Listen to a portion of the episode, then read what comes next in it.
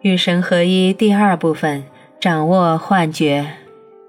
十一，教育好你们的孩子，把这些真相传授给你们的孩子，让你们的孩子明白，他们的快乐不依赖于任何外在因素，不依赖于任何人、地方或者事物，真正的快乐来自内心。让他们明白，他们是自足的。只要让他们明白这个道理，你们就能把他们教得很好。让你们的孩子明白，失败是假的，每次尝试都是成功，每次努力都是胜利，而且第一次尝试和努力与最后一次尝试和努力同样光荣。只要让他们明白这个道理，你们就能把他们教得很好。让你们的孩子明白。他们和生活中的一切紧密相连，他们和所有人是一体，而且从来不曾与神分离。只要让他们明白这个道理，你们就能把他们教得很好。让你们的孩子明白，他们生活在一个极其丰裕的世界里，每个人都能得到足够的资源。一个人最大的收获不在于攫取的最多，而在于分享的最多。只要让他们明白这个道理，你们就能把他们教得很好。让你们的孩子明白，他们不必做任何事情，也有资格过上体面美满的生活。他们无需为了任何东西与任何人竞争。神的福是赐给每个人的。只要让他们明白这个道理，你们就能把他们教得很好。让你们的孩子明白，他们永远不会被审判，永远无需担心做错事，永远无需改变自己，无需让自己变得更好，在神的眼里便已经是完美的。只要让他们明白这个道理，你们就能够把他们教得很好。让你们的孩子明白，后果和惩罚并不是一回事。死亡并不存在，神永远不会责罚任何人。只要让他们明白这个道理，你们就能把他们教得很好。让你们的孩子明白，爱是没有条件的，他们无需担心失去你们的爱或者神的爱，而他们自己的爱在得到无条件分享之后，将会是他们送给世界最大的礼物。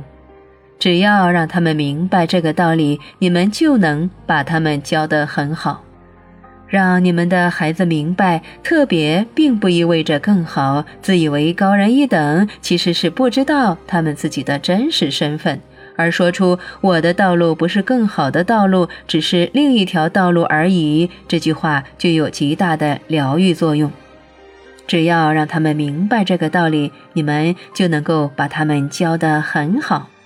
让你们的孩子明白，没有什么事情是他们做不到的。无知的幻觉可以从地球上消除，只要每个人都找回自己，忆起自己的真实身份就可以了。只要让他们明白这个道理，你们就能够把他们教得很好。在传授这些道理的时候，别靠言语，而是要靠行动；别靠讨论，而是要靠展示。因为你们做什么，你们的孩子也将会做什么。你们是什么人，你们的孩子也将会是什么人。现在就行动起来吧，把这些道理传授给你们的孩子，也传授给所有人和所有国家。因为当你们踏上通往大师境界的旅途之后，所有人都是你们的孩子，所有国家都是你们的祖国。其实，你们早在许多世纪、许多辈子之前，便已经踏上了这段旅途。你们为这段旅途准备了很久很久，所以才会在此时此地遇见这本书。如今，这段旅途对你们的召唤比以往更加迫切，你们感到自己前进的速度越来越快。这是你们灵魂的渴望的必然结果，这是你们的心灵用身体的语言在诉说，这是你们内在灵性的流露。它对你们的召唤比以前更加迫切，是因为你们听得比以前更清楚。去和世界分享一个辉煌的愿景吧。那是一个所有真正求索过的精神，所有真正爱过的心灵，所有真正有过与生活合一的感觉的灵魂共同拥有的愿景。一旦感受到这个愿景，其他的将不能让你们满意。一旦经验过这个愿景，你们将情不自禁地和所有你们接触到的人分享它。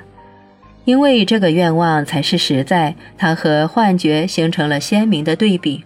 幻觉让你们能够去经验和认识实在，然而你们既不是幻觉，也不是在幻觉中经验到的你们，因为那并非你们的真实身份。只要以为幻觉是真的，你们便无法忆起你们的真实身份。你们必须明白，幻觉就是幻觉，是你们亲自创造出来的。虽然你们故意把它弄得非常逼真，但幻觉本身不是真实的。你们来到这里就是为了忆起这个真相，为了比以前更清楚地记得它。你们的世界是否改变，取决于你们是否忆起。教育这个词的含义不是灌输，而是提取。真正的教育是提取学生内心早已知道的知识。大师知道知识已经在那里，所以无需把它放进去。大师只是想办法让学生注意到它就在那里。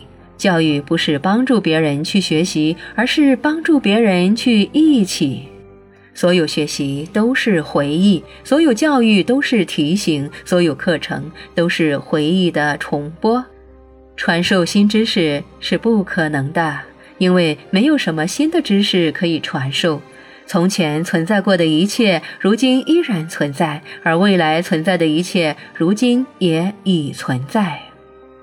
灵魂能够获得所有这些信息，其实灵魂就是所有这些的演变。灵魂是演变中的神的身体。